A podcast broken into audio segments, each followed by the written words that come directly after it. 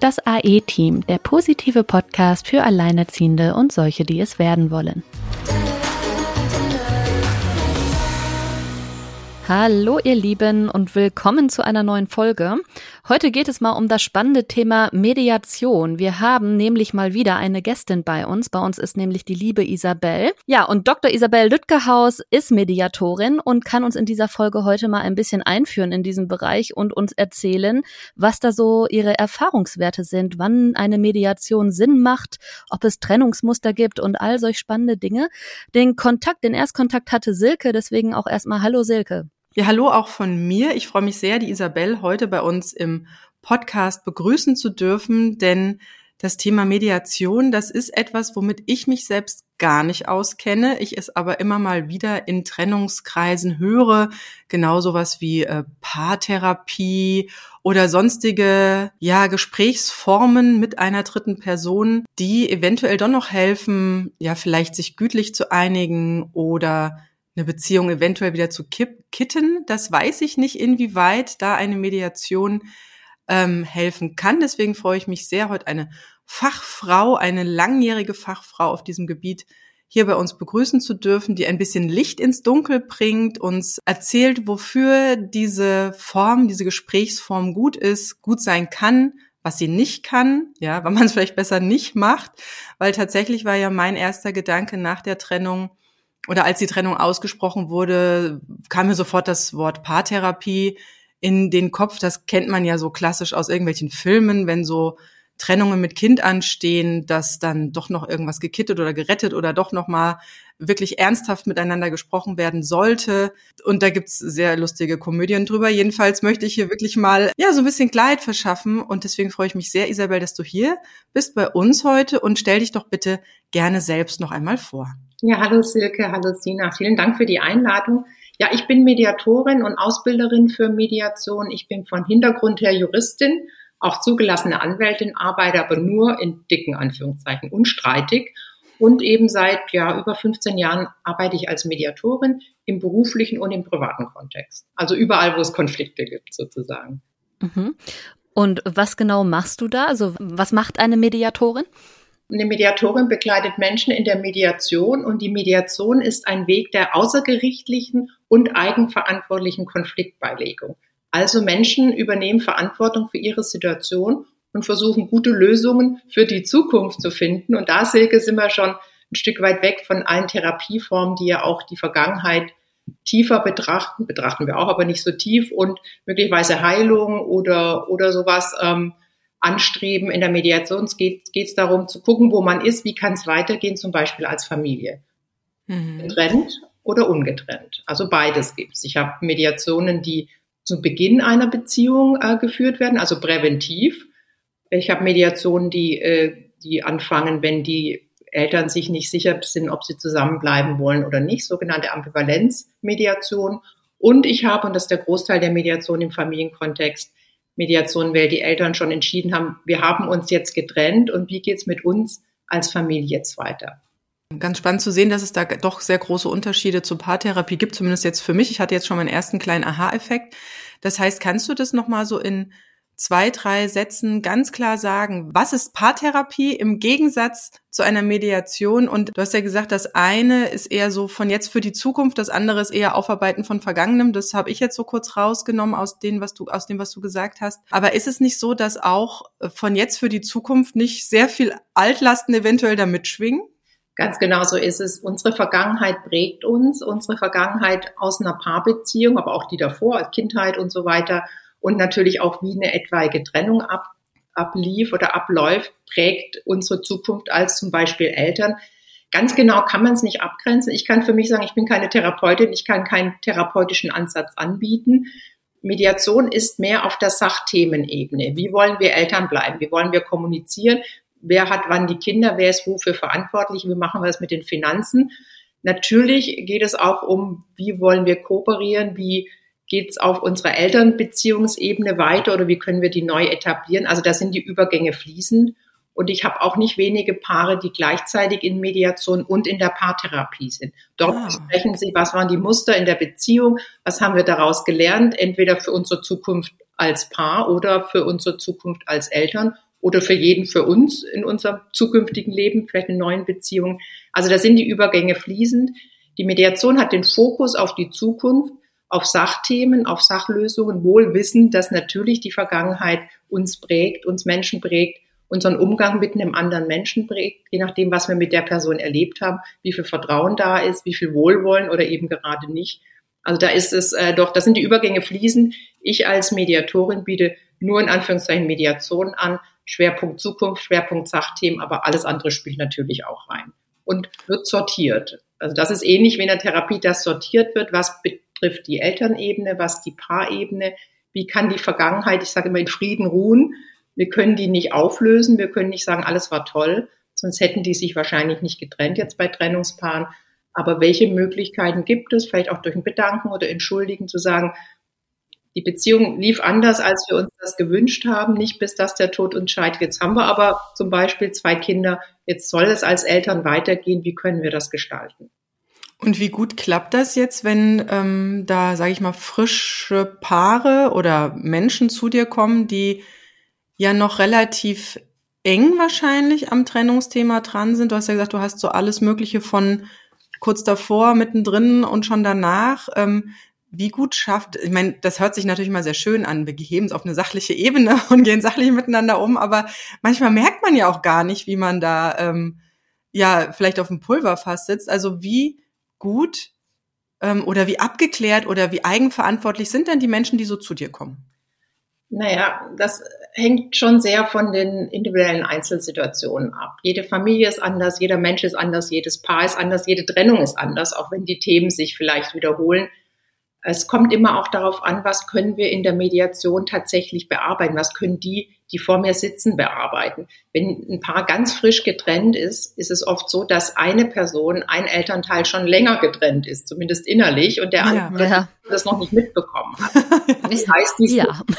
die sind von den Trennungsphasen her, es gibt sowas wie Trauerphasen auch auf Trennung, also von den Trennungsphasen ganz woanders in ihrer Bearbeitung. Die eine Person hat vielleicht schon eine neue Beziehung, hat schon Pläne geschmiert, schon nach Wohnung geguckt und die andere hat vorgestern erfahren, dass die Beziehung endet. Dann ist es äh, nicht möglich, mit denen gleichermaßen zu arbeiten. Das heißt, die eine Person muss noch für sich ganz viel verarbeiten lernen, allein oder auch in einem gemeinsamen Voraus, Forum.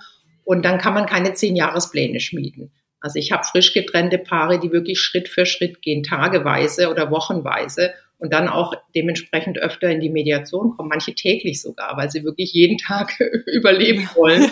Und ähm, oft leben die ja noch zusammen in einer, ich nenne es immer Eltern-WG, aber in einer eher unfreiwilligen. Das heißt, man sieht sich jeden Tag kurz nach einer Trennung. Das ist nahezu Folter, finde ich, ohne Folter jetzt verharmlosen zu wollen, weil das natürlich sehr qualvoll sein kann. Und da brauchen die Pläne, manchmal sind das wirklich Schichtpläne, wer ist von wann bis wann in der Küche morgens. Der eine von sieben bis acht und dann kommt der andere Elternteil, dass die sich nicht sehen und die Kinder dennoch äh, gut betreut werden. Also für mich ist entscheidend, wie sind die Menschen da? Ich unterhalte mich mit denen, ich lerne die kennen. Was können die erarbeiten? Und dann passt sich die Mediation dem an.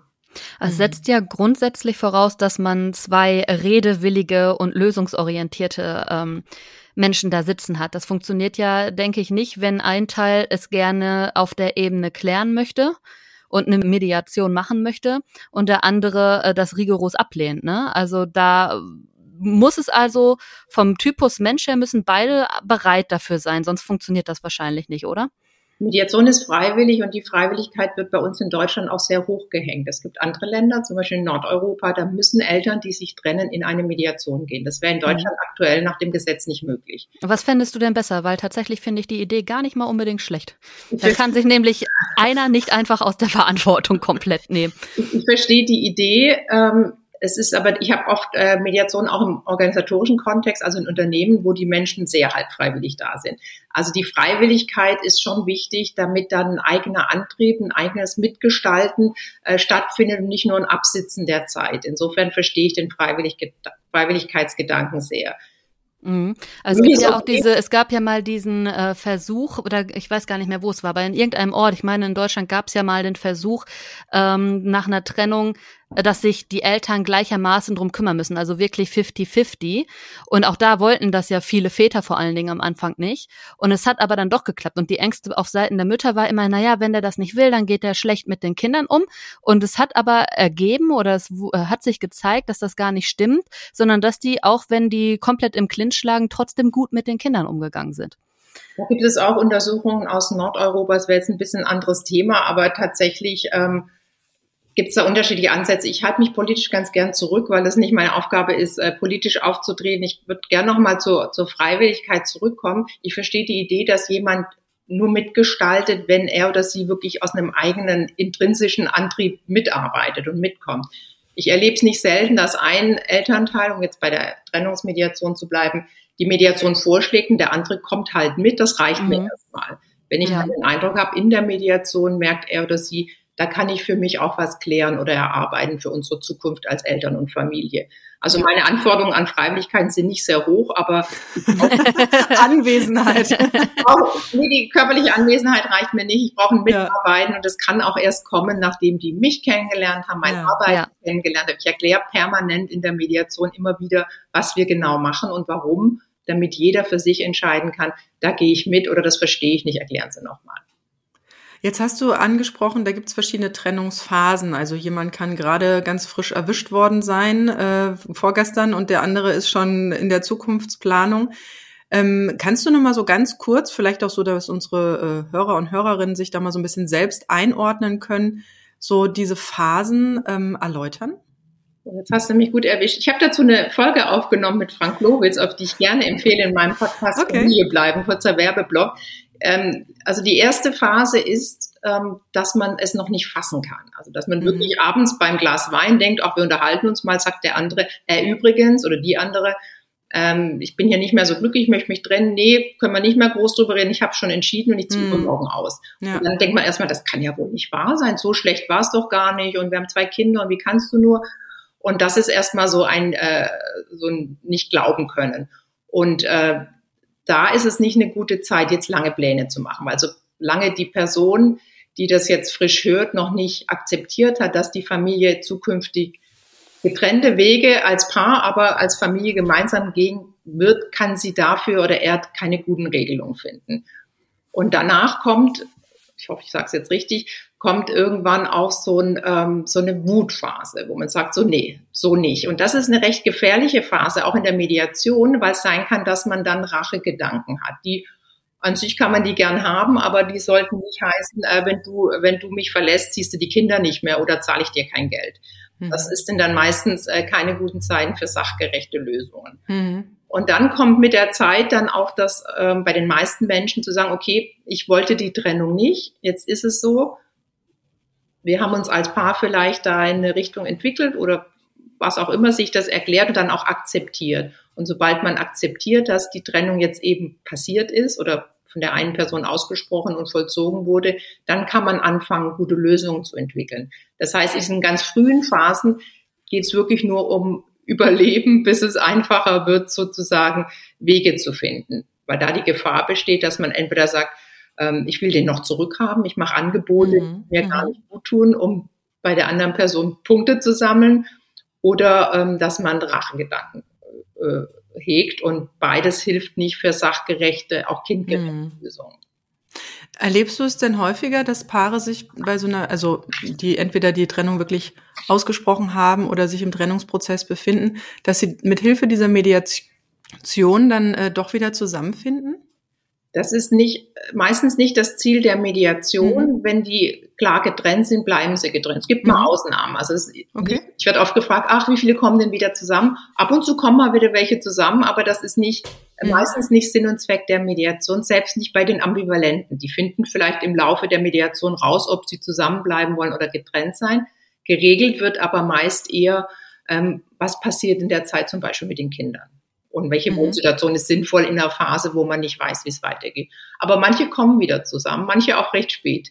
Was sind denn da so die Erwartungshaltungen? Also hast du das schon öfter erlebt, dass äh, jemand reinkommt und diese Erwartungshaltung aber irgendwie hat?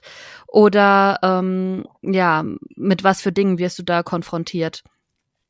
mit welchen Erwartungen? Ich habe noch nicht erlebt, dass Paare zu mir kommen und von mir erwarten, dass ich ihre Beziehung entweder kitte oder, oder ihnen sonst dazu irgendwie Klarheit verhelfe. Was mhm. ich manchmal erlebe und auch nachvollziehbarerweise ist, dass die äh, entweder sich Rechtsrat erhoffen, weil ich ja Juristin bin mhm. vom Hintergrund her, oder da sie meine Bücher kennen oder meinen Podcast, dass sie sich äh, Fachberatung wünschen. Was ist gut für unser Kind? Wie machen wir es? Äh, was passt da gut?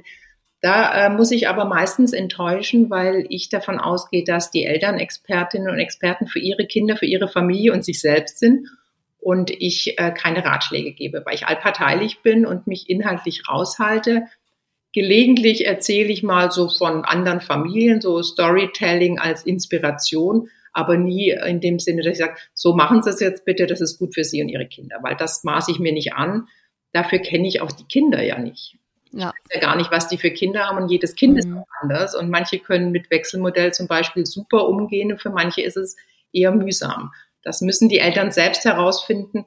Wozu ich ermutigen kann, ist, Übergangslösungen zu schaffen, was ich eben schon sagte. Bei einer plötzlichen Trennung, als plötzlich erlebten Trennung, aber generell, die Familie weiß nicht, wie es weitergeht nach der Trennung. Wer wo wohnen wird, wer vielleicht mehr oder weniger arbeiten wird, wie die Kinder reagieren auf die Trennung. Da möchte ich Eltern ermutigen, kleine Schritte zu gehen, Wochenpläne, Monatspläne, sich dann nochmal zusammensetzen, gerne auch in der Mediation besprechen, was lief gut, was müsste nochmal angeschaut werden und sich so ranzutasten an die Zukunft als Familie unter zwei Dächern zum Beispiel. Und wie sind da so die äh, Schritte und die Aufgaben? Also wenn ähm, ich jetzt mit meinem Ex äh, zu dir gekommen wäre, was wäre dann so, wie sieht dann so ein Erstgespräch aus und was sind dann häufig so die allerersten Aufgaben und wie baust du das aufeinander auf? Also Erstgespräche an sich gibt es bei mir nicht, äh, auch unter anderem, weil ich äh, gleich ins Arbeiten gehen möchte. Mhm. Und die erste Sitzung der Mediation ist erstmal so ein Ankommen, Kennenlernen, auch Mediation verstehen. Es gibt fünf Phasen, die hängen bei mir als Poster, die erkläre ich immer wieder, den Rahmen setzen, ein paar so Gesprächsregeln und, und ähnliche Dinge. Vertraulichkeit, vor allem meine Vertraulichkeit, meine Allparteilichkeit, deren Freiwilligkeit und mhm. Eigenverantwortlichkeit, das sind die Prinzipien der Mediation und noch weitere, die, die ich anschaue, ob die in ausreichendem Maße vorhanden sind. Und dann erzählen die mir tatsächlich erstmal ihre Geschichte, die dazu führte, dass sie jetzt vor mir sitzen. Also du und dein Ex zum Beispiel, wir haben uns vor 20 Jahren kennengelernt. Ich kenne deine Geschichte nicht, haben mhm. äh, nach äh, Jahren geheiratet, haben zwei Kinder und dann vor drei Jahren und so weiter. Weil die Geschichte, was ich vorher schon sagte, prägt uns Menschen. Und die Geschichte sehe ich denen nicht an. Ich sehe oft, dass die erschöpft sind und erschlagen von dem allen, was passiert ist und auch mhm. verletzt. Aber ich muss ein bisschen mehr wissen, um die gut verstehen zu können, um zu wissen, wie die da sind. Und dann, wenn beide ihre Geschichte aus ihrer jeweiligen Sichtweise mir erzählt haben, ich nehme die so als zwei parallel äh, stattfindende Geschichten, die müssen nicht übereinstimmen und ich suche auch keine Wahrheit, dann stelle ich die Frage, ob sie die Vergangenheit in Frieden ruhen können oder was sie noch dazu brauchen. Wie ich vorher sagte, zum Beispiel eine Entschuldigung oder ein Bedanken oder ganz was anderes, was ich nicht kenne. Und wenn das möglich ist, dann kann der Blick 180 Grad gewendet Richtung Zukunft werden. Und äh, dann stelle ich die Frage, welche Themen möchten Sie besprechen? Wofür brauchen Sie gute Lösungen für Ihre Zukunft als Familie zum Beispiel? Und das kann sein zu, wer sieht wann die Kinder, zu Unterhaltsfragen, zu, was wird aus der Eigentumswohnung, was passiert mit dem Aktiendepot oder den Schulden oder, oder, oder. Und dann wird ein Thema nacheinander erarbeitet und nicht so, wie wir es aus Verhandlungen kennen, dass einer sagt, ich will 1000 Euro und der andere sagt, ich will aber nichts zahlen, gut, dann machen wir 500. So läuft es nicht, sondern das ist das Entscheidende der Mediation. Deswegen liebe ich die Mediation so weil in der Phase drei, also zwei war Themensammlung und drei wird bei jedem Thema geguckt, warum ist es der Person so wichtig? Was sind die hinter ihrer Position, ich will 1000 Euro, stehenden Bedürfnisse und Interessen? Weil die sieht die andere Seite nicht, die sieht nur die 1000 Euro und sieht ihre eigene Position null. Und da kommen wir auch bisschen in die Idee von der gewaltfreien Kommunikation nach Marshall Rosenberg. Alle Menschen haben dieselben Bedürfnisse. Die Wahrscheinlichkeit, dass ich ein Bedürfnis einer Person nachvollziehen kann, ist deutlich höher als deren Position. Weil die Position kommt mir in die Quere, das Bedürfnis an sich mal nicht. Dass jemand finanzielle Sicherheit will oder Vater, Mutter sein als Bedürfnis, Zugehörigkeit, Liebe, das kann ich nachvollziehen, aber nicht mein Geld oder, oder nicht meine Zeit mit den Kindern.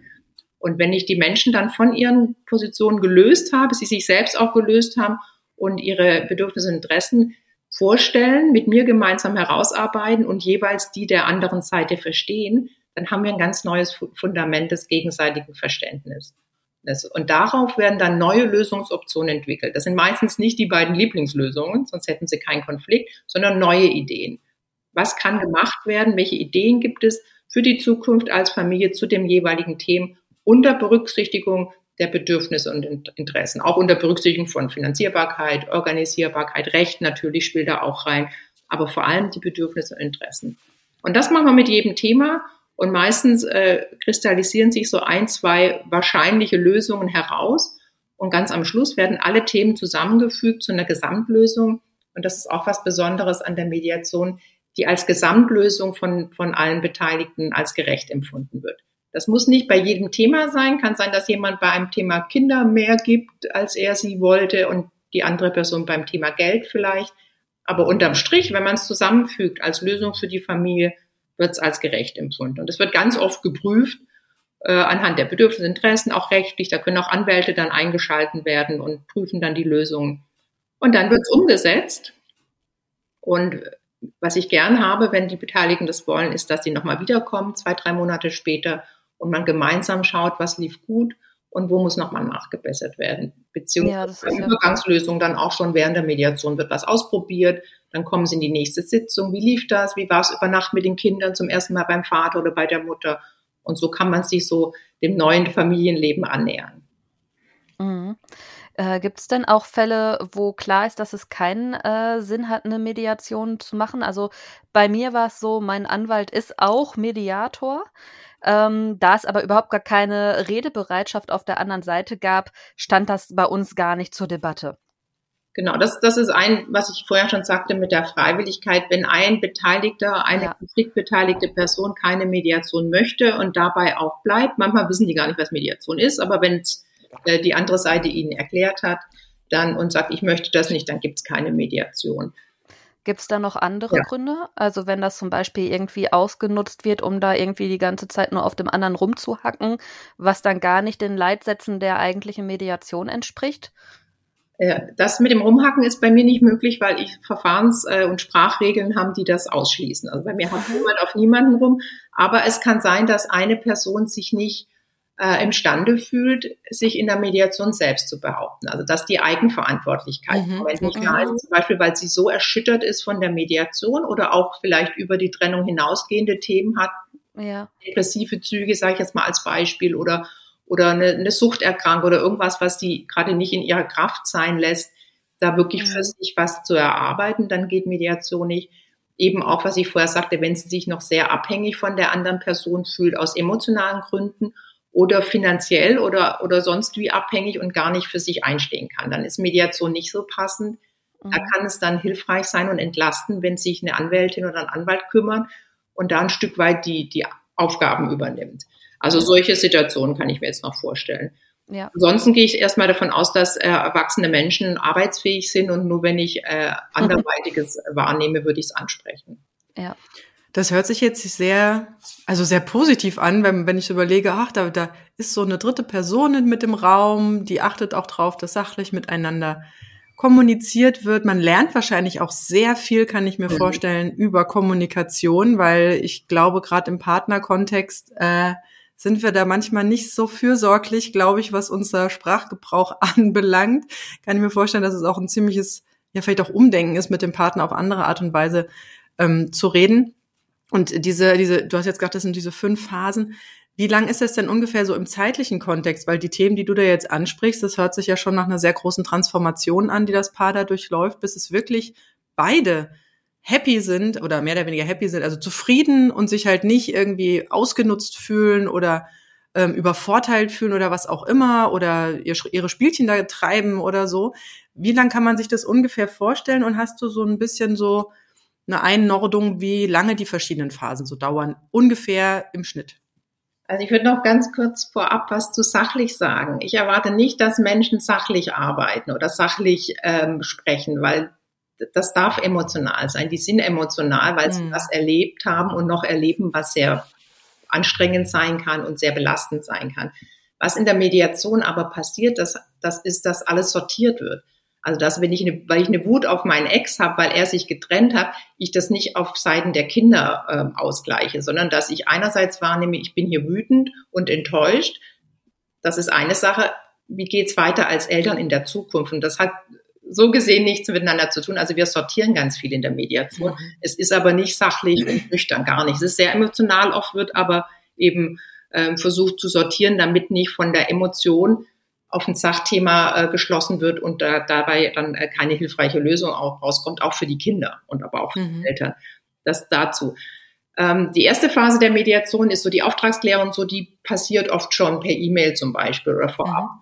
Und dann diese, wenn ich jetzt zwei Personen als Konfliktbeteiligte habe, mache ich zweistündige Sitzungen und in der ersten Sitzung meistens, wenn die Geschichte nicht zu lange ist, kommen wir zum, die erzählen ihre Geschichte und wir machen die Themensammlung. Und dann mhm. werden die Themen bearbeitet und wie lange das braucht, ist schwer zu sagen. Ich weiß nicht, wie viele Themen die haben und ich weiß nicht, wie unvereinbar oder vereinbar die Positionen sind.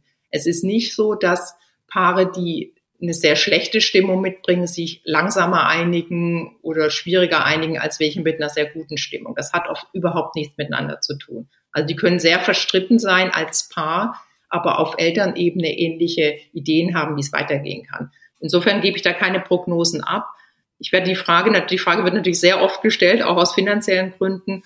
Und ich sage meistens, weniger als drei Sitzungen wäre ungewöhnlich. Viele brauchen zehn Sitzungen oder länger. Wenn die wirklich die gesamte Familie, also alles Finanzielle, alles Kinderbezogene, auch wie sagen wir den Kindern, dass wir uns getrennt haben, kann auch besprochen werden. Und vielleicht auch Scheidungsfolgen, wenn die all das vereinbaren wollen, ist das schon, äh, sind schon zehn Sitzungen ähm, durchaus drin. Dann ist aber auch alles erstmal geklärt und es ist eine Investition an Zeit und Geld und Mühe, aber ich glaube oft eine sehr sinnvolle, weil wenn später anstrengend wird oder vielleicht auch vor Gericht geht, was manchmal auch ein guter Weg sein kann, wird es äh, nicht günstiger und oft auch von der Lebensqualität her noch anstrengender. Das wäre jetzt auch meine Frage gewesen, wie oft das vorkommt, dass vielleicht äh, gewisse Bereiche dann gut geregelt werden können, es dann aber vielleicht ja, einen Elefanten im Raum gibt, sozusagen, äh, der eben nicht geklärt wird, wie zum Beispiel das Finanzielle, also dass sich geeinigt werden kann, wie mit den Kindern umgegangen werden soll, wie der Umgang äh, aussehen soll, was mit dem Haus passieren soll, aber was dann zum Beispiel mit Unterhaltszahlung einhergeht und so, dass da keine Einigung herbeigeführt wird, was dann ja dazu führt, dass es wahrscheinlich im nächsten Schritt dann wirklich vor Gericht geht, aber dann eben nur noch mit diesem einen Punkt und nicht mehr mit den ganzen anderen Punkten. Also passiert auch diese Mischung häufiger, dass äh, Mediation in Teilen funktioniert und es dann für einen Teilbereich äh, doch noch den Schritt zu Gericht braucht oder passiert es häufiger, dass tatsächlich alles äh, geregelt werden kann? Also meistens wird alles geregelt mit einer Einigung, aber es kann mhm. auch vorkommen, dass die äh, Mediantinnen und Medianten im Laufe der Mediation merken, dass sie für einzelne oder mehrere Themen in dem Forum auf dem Weg keine Lösung finden. Dann kann es zum Beispiel an die Anwälte, muss nicht gleich vor Gericht, manchmal verhandeln ja, sie ja. erstmal und ja. dann kann es immer noch vor Gericht gehen. Das ist ganz unterschiedlich. Es kommt auch vor, dass Paare in die Mediation kommen und sagen, wir wollen hier nur kindbezogene Themen besprechen. Alles Finanzielle ist schon bei Gericht oder machen wir mhm. über die Anwälte. Das ja. ist auch okay. Auch hier gilt Freiwilligkeit. Wenn eine Person über Finanzen reden möchte und die andere nicht, dann wird in der Mediation erstmal nicht über Finanzen geredet. Das mhm. kann keiner erzwingen, dass einer da mitredet oder eine mitredet. Insofern entscheiden die das und für mich ist jede Mediation erfolgreich, wenn ich gut gearbeitet habe und dann ist das Ergebnis, das rauskommt, das in dem Moment für diese Familie passende Ergebnis und das kann auch sein, Mediation war nicht der Weg, um für alle Themen gute Lösungen zu erarbeiten. Wir suchen uns einen anderen Weg. Inwieweit überschneidet sich denn äh, deine Arbeit äh, da mit dem, was eigentlich auch das Jugendamt tun soll, gerade wenn es so um die äh, Kinderthemen geht? Es gibt auch Jugendämter und Familienberatungsstellen, die Mediation anbieten. Der Vorteil ist, dass das kostengünstiger ist. Der Nachteil ist, dass die Qualität nicht immer gleichbleibend gut ist. Es hängt von der Qualifikation der Beraterinnen und Berater ab. Und die sind oft nicht allparteilich im Sinne von ergebnisoffen. Ich ja. bin sehr ergebnisoffen. Das heißt, da überschneidet sich die Arbeit nicht. Ich gebe nicht rein, aber das wäre gut für Ihr Kind oder das sollten Sie machen oder Sie als Eltern. Also diese, diese, diese Fachberatung, Erziehungsberatung, die leiste ich nicht und möchte ich auch nicht leisten, sondern ich sehe die Eltern als Expertinnen und Experten an. Da ist der Unterschied, aber es gibt tatsächlich auch in den meisten Städten ähm, Jugendämter und Erziehungsberatungsstellen, die Mediation anbieten, manchmal auch gemischt mit einer mit einer Familienberatung. Mhm. Wie kann ich mir denn jetzt, ähm, also du hast jetzt ja gesagt, was ist eine erfolgreiche Meditation, äh, Mediation, Mediation. super. Was ist eine erfolgreiche Mediation? Und äh, du hast gesagt, da werden Ergebnisse oder da werden ähm, ja gewisse Dinge geregelt oder festgelegt. Hm. Ähm, wird das irgendwie schriftlich fixiert oder wie kann ich mir das vorstellen? Das hängt auch davon ab, was die Konfliktbeteiligten wollen. In aller Regel gibt es am Schluss eine Abschlussvereinbarung, die die dann auch aus der Mediation rausnehmen können. Ich erlebe aber auch Eltern, die bei mir Themen besprechen, zum Beispiel Erziehungsfragen oder Umgangsregelungen und die dann umsetzen und im Laufe der Mediation merken, so das funktioniert jetzt und dann nicht wiederkommen. Das wäre dann so gesehen eine abgebrochene Mediation. Mhm. Ich nenne das aber ein Entlassen in die Selbstständigkeit. Die haben dann wieder gelernt. das ist aber liebevoll. Sehr gut. miteinander zu kommunizieren und brauchen nicht mehr das Forum Mediation. Die können ja auch, manche kommen nach drei Jahren wieder, die können jederzeit wiederkommen. Und dann gibt es manchmal keine Vereinbarung, wenn die sich einig sind. Bei so Dingen wie Finanzen und so würde ich sehr empfehlen, das schriftlich zu machen, weil dann erinnert man sich vielleicht doch unterschiedlich oder wenn es natürlich Richtung Scheidung geht und Scheidung, äh, Scheidungsvorbereitung, dann müssen die Dinge auch zum Notar in aller Regel und zum Anwalt und dann wird was Schriftliches gemacht. Ich schreibe für die, aber die diktieren. Also ich mache da keine juristische Vereinbarung, sondern eine umgangssprachliche, aber eindeutige mhm.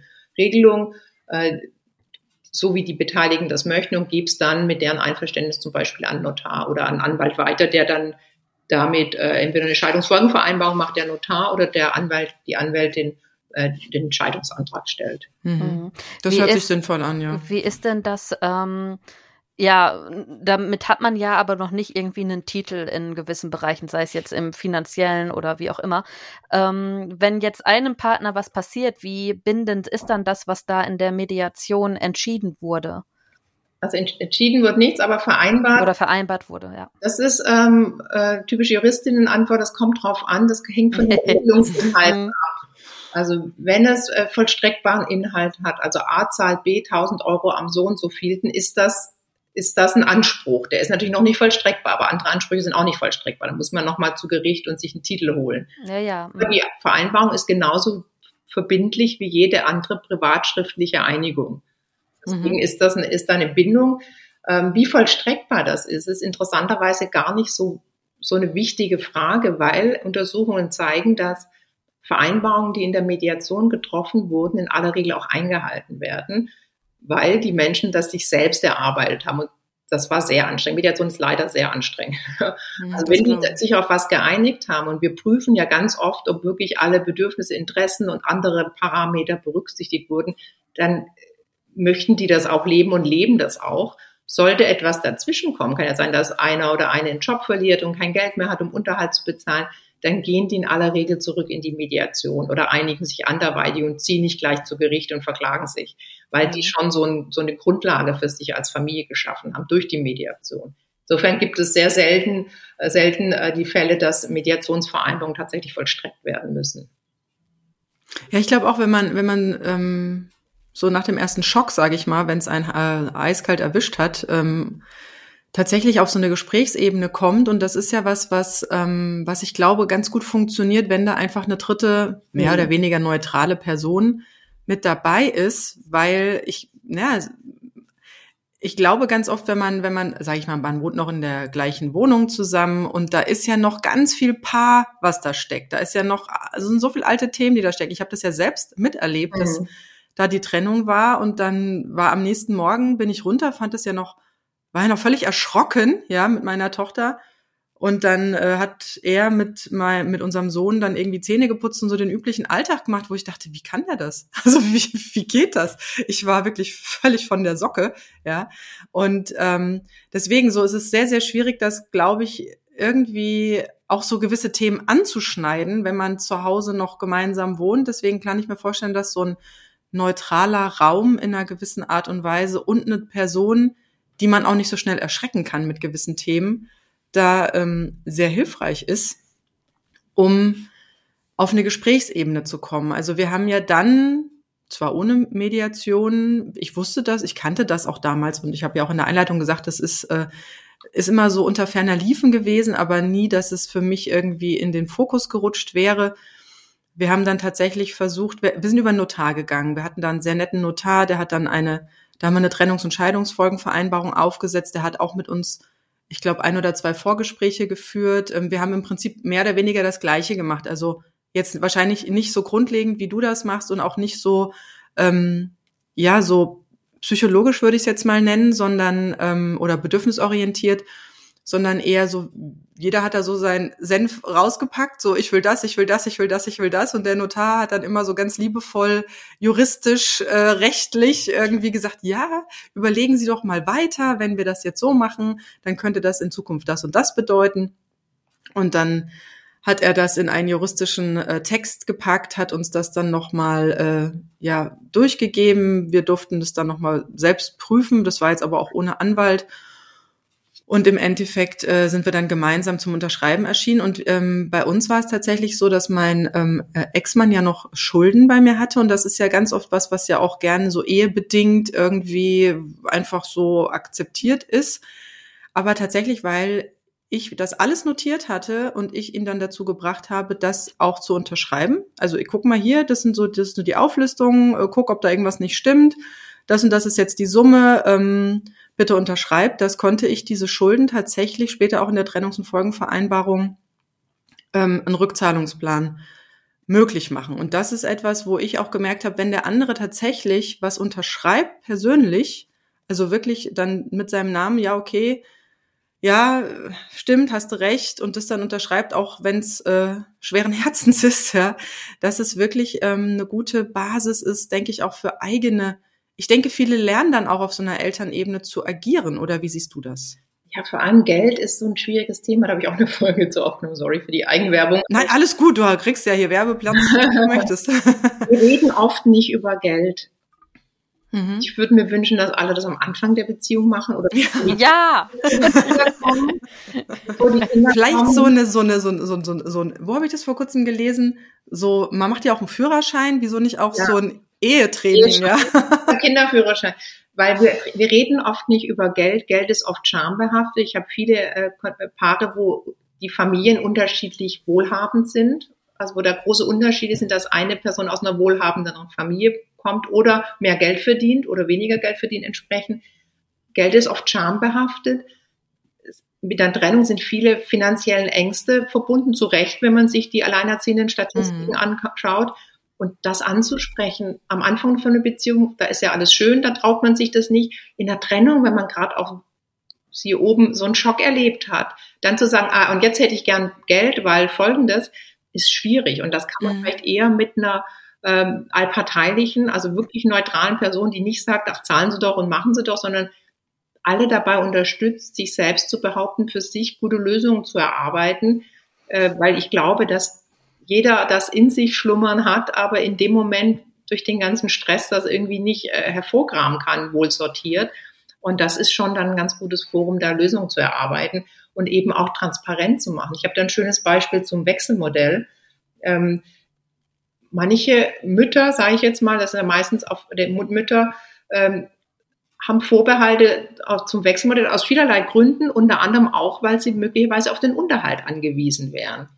Mhm. Gleichzeitig soll es auch Väter geben, die ähm, ein Wechselmodell wollen, weil sie keinen Unterhalt zahlen möchten. Denken zumindest vielleicht manche Mütter. Wir wissen es nicht genau. Es gibt ganz viele Motivationen. Mhm. Würde man das transparent machen und thematisch trennen, also nicht wie der Gesetzgeber in unserem zugegebenermaßen sehr alten schon Familienrecht mhm. ein Wechselmodell gibt, sagen, äh, Unterhalt und Umgang hängen zusammen, sondern sagen, lass uns das mal voneinander lösen. Wann willst du die Kinder? Wann will ich die Kinder? Was mhm. passt gut zu unserem Familienalltag und zu den Kindern? Und später schauen wir auf die Finanzen. Und wir schauen nicht drauf in dem Sinne, wer kann von wem Unterhalt fordern, so ein Positions- und Anspruchsdenken, sondern wir überlegen uns, was brauchen die Kinder? Hm. Das ist viel angenehmerer Gedanke, ich zahle meinen Kindern Geld als meiner Ex oder meinem Ex. Zu sagen, was brauchen die Kinder? Die haben eine Privatschule Beispiel oder gehen zum hm. Wer mag's Reiten zahlen? Vielleicht die Großeltern, Patentante mag vielleicht auch noch was beitragen. Was kosten die zukünftigen Wohnungen, Urlaube und so weiter? Und macht dann zum Beispiel ein Kinderkonto oder eine andere Lösung. Dann hat man die beiden Themen Umgang und, und Finanzen, Umgang und äh, Unterhalt entkoppelt und kann überlegen, was passt gut zu unserer Familie und den Kindern auf der Umgangsebene, aber was, was brauchen die Kinder finanziell? Und dadurch kann man Lösungen erarbeiten, die, die viel passender sind, als dass jemand sagt, nee, Wechselmodell will ich nicht aus den und den Gründen oder Wechselmodell will ich aus den und den Gründen, aber es nicht laut sagt.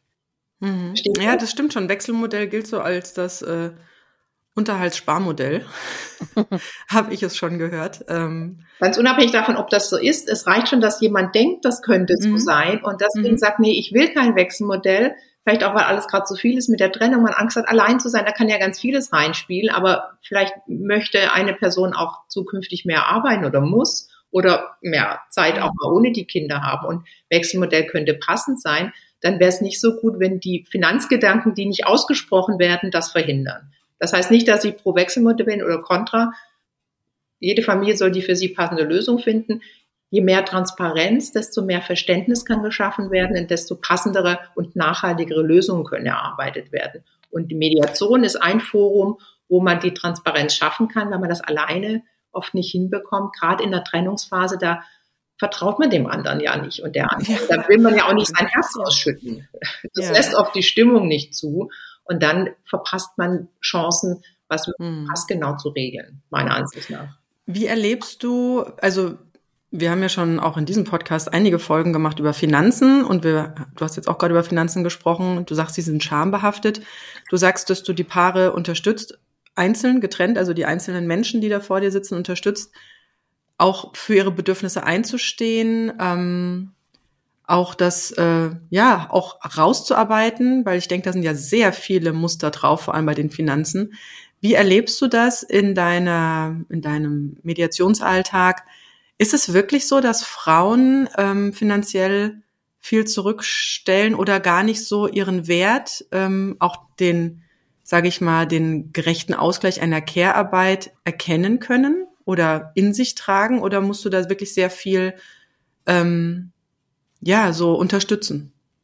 Das kann ich so nicht sagen, aber das liegt mhm. unter anderem auch daran, dass ich in Berlin Mitte bin mhm. und nicht immer weniger, sagen wir mal so, die klassische Einverdienerfamilie vor mir sitzen habe. Mhm. Die meisten Frauen, die vor mir sitzen, sind genauso gut ausgebildet wie die Männer. Man wundert sich immer noch, dass viele, ob freiwillig oder nicht, dann doch erstmal zurückstehen. Aber tatsächlich kann ich das nicht so pauschal sagen. Es gibt auch Familien, wo die Frau für die Finanzen zuständig ist. In den meisten Familien ist ein Elternteil für die Finanzen zuständig. Man denkt, das ist immer der Mann, stimmt aber gar nicht. In manchen Familien ist es auch ganz klar die Frau und der Mann hat gar keine Ahnung von den Finanzen. Ja, ja schön, schön zu hören. Schön zu hören. Ähm, und wie, inwieweit die Care-Arbeit gleichberechtigt verteilt wird und gleich wichtig angesehen wird, ist es althergebracht schon so, dass die Frauen da weiterhin mehr leisten, selbst wenn sie voll berufstätig sind aber ich habe nicht mehr so klare Unterschiede in meiner Wahrnehmung. Aber das liegt an dem Ausschnitt der Bevölkerung, mit dem ich arbeite. Mhm. Mediation, vor allem in einem, wo sie selbst bezahlen müssen, macht nicht der Durchschnitt der Bevölkerung, sondern es sind eher Gutverdiener und gut, äh, gut ausgebildete Menschen. Ja, was, genau, wo wir bei so Kostenfragen gerade sind. äh, was kostet denn so eine Mediation? Also ich weiß noch, bei uns ist das ja, wie gesagt, gerichtlich geklärt worden. Für die 20 Minuten im Gerichtssaal standen nachher irgendwie äh, 20.000 auf dem Plan. Davon durfte er drei Viertel zahlen. Ich hätte ein Viertel zahlen müssen, wenn ich nicht Prozess- und Verfahrenskostenhilfe äh, gehabt hätte. Lässt sich Mediation, äh, darüber lässt sich das ja dann nicht finanzieren, ist ja kein Verfahren. Das ist einer der wenigen Punkte, wo ich gern politisch werden möchte einmal, weil ah. ich mich da immer wieder drüber ärgere. Mhm. Ähm, Prozesskostenhilfe gibt's nur für gerichtliche Verfahren. Das heißt, ja. wenn jemand eigentlich ganz, sich ganz gut eine Mediation vorstellen könnte, also eine einvernehmliche außergerichtliche Lösung, kann sein, dass finanzielle Gründe dafür sprechen, eher zu Gericht zu gehen, weil mhm. es für, für Mediation keine Prozesskostenhilfe gibt. Dann sagen Menschen zu mir, wenn ich das sage, ja, dann arbeite doch ehrenamtlich irgendwo. Ja, könnte ich machen, habe ich auch jahrelang gemacht, aber eine Richterin muss auch nicht ehrenamtlich arbeiten. Ja, ja eben. Ich meine, du hast ja wohl ja, auch ja. studiert, also sorry. Ich bin genauso gut ausgebildet, mindestens wie eine Richterin, weil ich noch tausend Zusatzausbildungen habe. Deswegen ärgert mich das, äh, vor allem für die Menschen, die überlegen, wie kann ich eine Lösung für unsere Familie finden? Ah, blöd, ich habe kein Geld, die Mediatorin kostet gerade die, äh, die Anwaltlichen sind meist recht teuer, kostet ein paar hundert Euro die Stunde vielleicht kann ich mir nicht leisten, also gehe ich vor Gericht. Das finde ich schade. Ähm, da sind wir wieder bei dem Thema, in anderen Ländern ist Mediation vorgeschrieben und dann meistens auch irgendwie finanziert, vermute mhm. ich mal. Ähm, darüber kann man streiten, ob es vorgeschrieben werden soll, aber ich finde, der Weg sollte leichter gemacht werden, dass Menschen in Mediation gehen können. Da gibt es Familienberatungsstellen, hatte ich schon gesagt, die haben Wartelisten, die können dauern. Die Qualität ist auch nicht immer gleich gut, da sage ich, sag ich gern auch nochmal was dazu. Also das finde ich schade. Manche Rechtsschutzversicherungen zahlen tatsächlich Mediation, aber auch das ist wieder was, was eher Menschen haben, die Geld haben. Also jemand, der von Hartz IV ja. lebt, äh, Grundsicherung lebt, hat meistens keine Rechtsschutzversicherung, vermute ja. ich jetzt mal. Insofern ist das, ähm, ist das schade, dass da die beiden Wege, gerichtlich und außergerichtlich, nicht gleichberechtigt nebeneinander stehen. Die Kosten hängen davon ab, was die Menschen nehmen. Ähm, bei Anwälten ist meistens teuer, weil die ihren Anwaltssatz nehmen, der so zwischen 190 und 200 irgendwas Euro, schätze ich mal. Es gibt auch teurer und günstiger. Ja. Die ähm, PsychologInnen und, und andere so Sozialberater nehmen meistens einen eher bisschen geringeren Stundensatz, weil die das auch von ihren Therapiesätzen nehmen, vielleicht so ab 90 schätze ich mal. Aber da kommt was zusammen, wenn man zehn Doppelstunden macht. Mhm. Das können sich nicht alle leisten und am Strich ist es wahrscheinlich günstiger, aber dennoch muss man das Geld erstmal haben.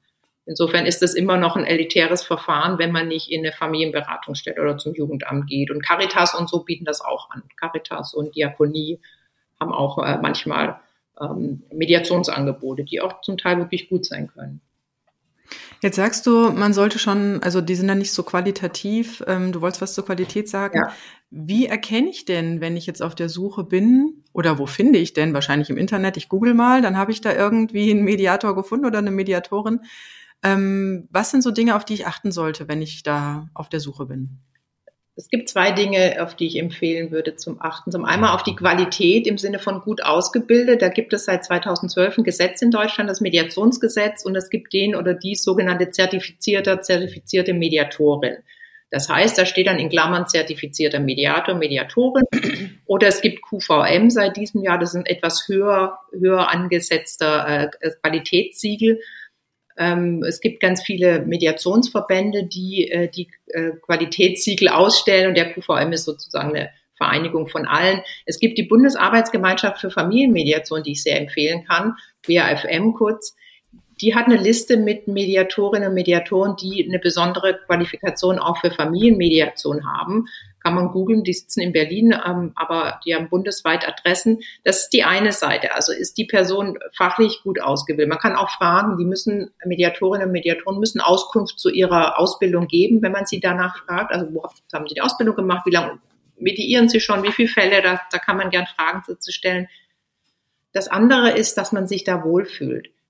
Und das ist mindestens genauso wichtig. Und ähm, ich bilde ja sehr viel aus und merke, dass Menschen unterschiedlich, ähm, wie soll man sagen, liebevoll mit Menschen umgehen. Es ist, ähm, es ist so, dass Menschen, die zu uns in die Mediation kommen, die haben meistens schon eine Konfliktgeschichte erlebt und sind sehr verwundet und erschöpft in aller Regel. Und das mhm. Letzte, was sie dann brauchen, ist eine Mediatorin, die ihnen sagt, jetzt stellt euch nicht so an. oh, ja. jetzt, jetzt, mein Gott, ihr seid doch Eltern, hättet ihr auch vorher überlegen können. Jetzt, Geil. Ja. Das braucht niemand. Also man soll sich bei der Mediatorin, beim Mediator wohlfühlen, respektiert fühlen, auch akzeptiert in dem, wie man eben da ist. Also nicht ständig den Eindruck haben, man muss über Grenzen hinweggehen. Mediation ist anstrengend genug. Irgendwann muss man sich ein Stück bewegen, sonst kommt wahrscheinlich nichts bei raus.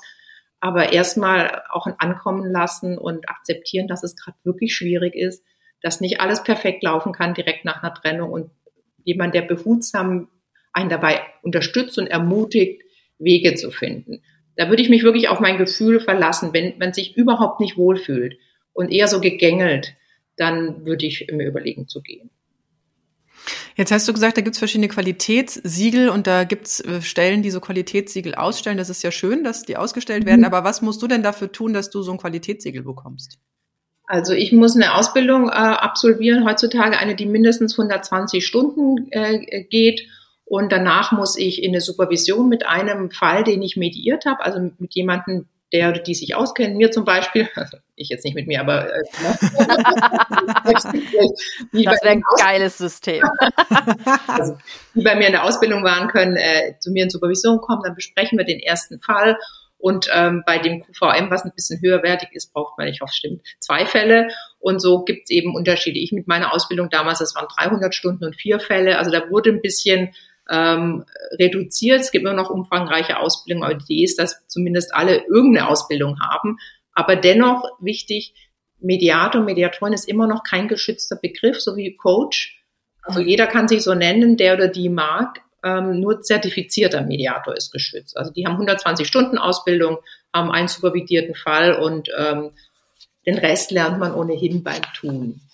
Wo kann man sich denn dafür ausbilden lassen für jemanden, der das vielleicht jetzt hört und sagt, wow, äh, hört sich super an, das würde ich gerne mal äh, beruflich selbst machen? Ja, kann man googeln, Mediationsausbildung oder mir schreiben. Ich kenne, ich bin bei verschiedenen Instituten und ich kenne auch äh, ganz viele, die woanders ausbilden. Also da gibt es einige Möglichkeiten, wo man sich gut ausbilden kann.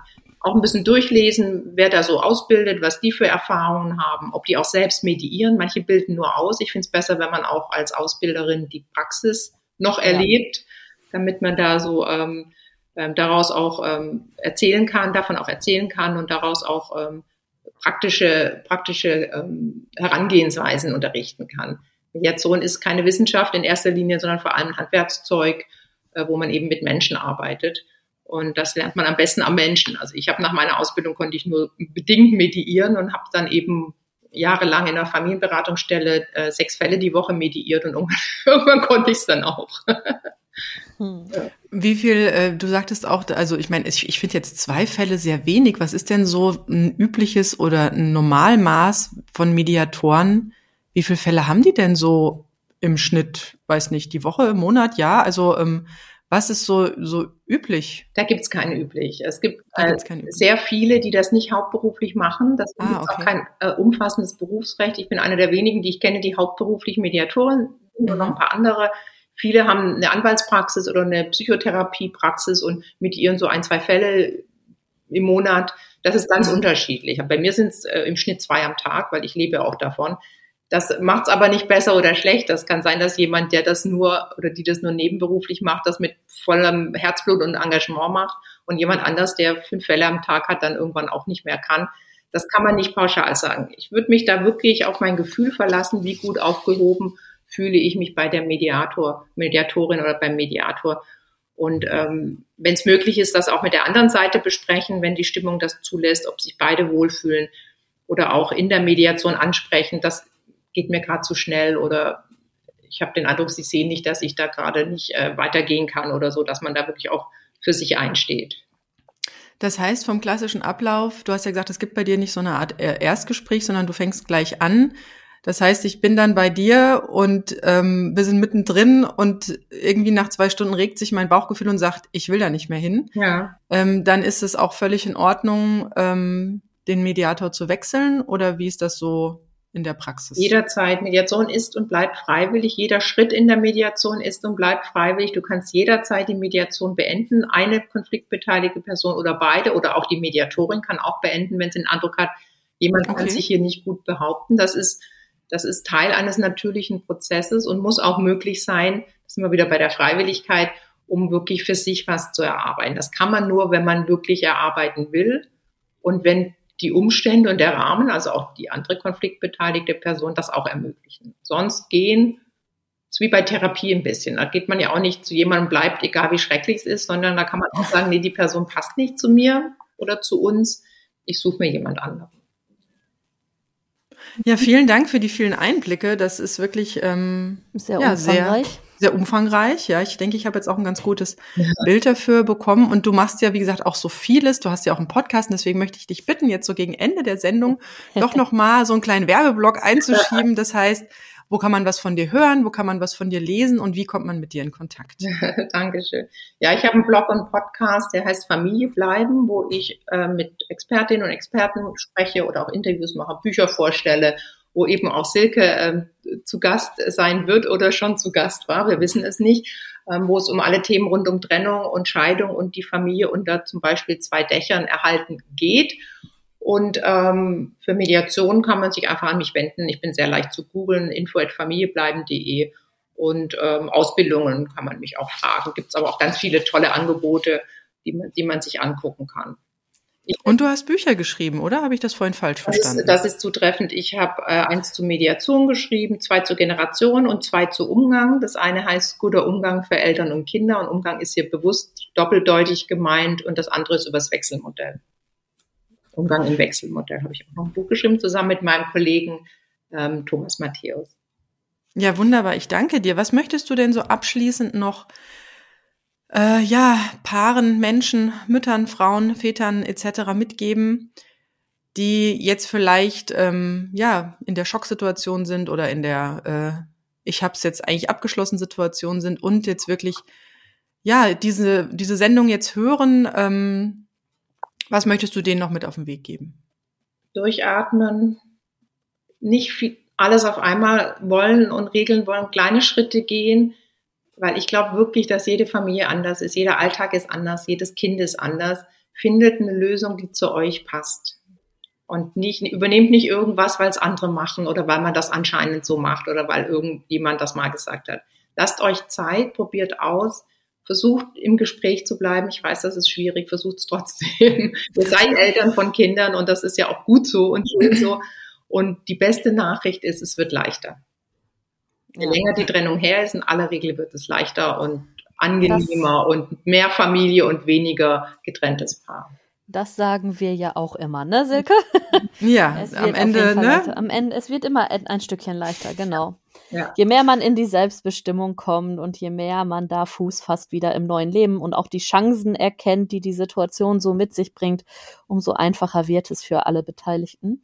Ja, äh, vielen lieben Dank, dass du bei uns warst. Dass, ähm, ja, ich glaube auch Frauen, die vielleicht überlegen, sich zu trennen, es ist vielleicht nochmal eine Überlegung wert, ob sich das Ganze eben auch mit einer Mediation ähm, dann gut regeln lässt für euch.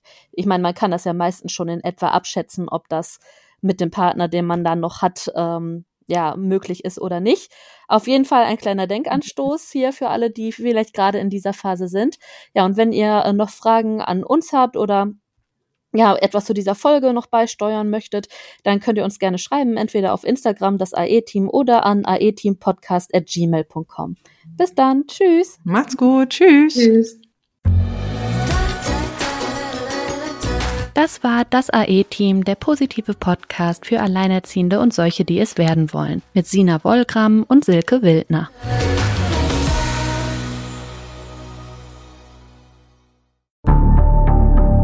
Wie lange kann ein Mörder sein dunkles Geheimnis bewahren? Wann bekommen die Angehörigen Gewissheit und die Opfer Gerechtigkeit? Jedes Jahr werden bei der Polizei rund 100.000 Menschen als vermisst gemeldet. Drei Prozent davon, also 3000 Menschen, bleiben länger als ein Jahr verschwunden. Einige werden nie wieder gesehen. Seit gut drei Jahren arbeitet die Polizei in NRW mit sogenannten Cold Case Units. Das sind Abteilungen, die wirklich nur damit beschäftigt sind, Mordfälle zu bearbeiten, die teilweise seit Jahrzehnten ungeklärt sind. Ich bin Mike Mattis, Radioredakteur und News Anchor und ich spreche mit Ermittlern über diese Fälle. In meinem Podcast Licht ins Dunkel, Cold Cases und ungeklärte Vermisstenfälle von hier beleuchten wir gemeinsam mit Profilern, Staatsanwälten und Mordermittlern Cold Cases und ungeklärte Vermisstenfälle aus ganz Deutschland. Immer in der Hoffnung, dass Angehörige endlich Gewissheit und die Opfer Gerechtigkeit bekommen. Licht ins Dunkel. Cold Cases und ungeklärte Vermisstenfälle von hier. Eine Produktion von Mike Mattis und der Podcastfabrik.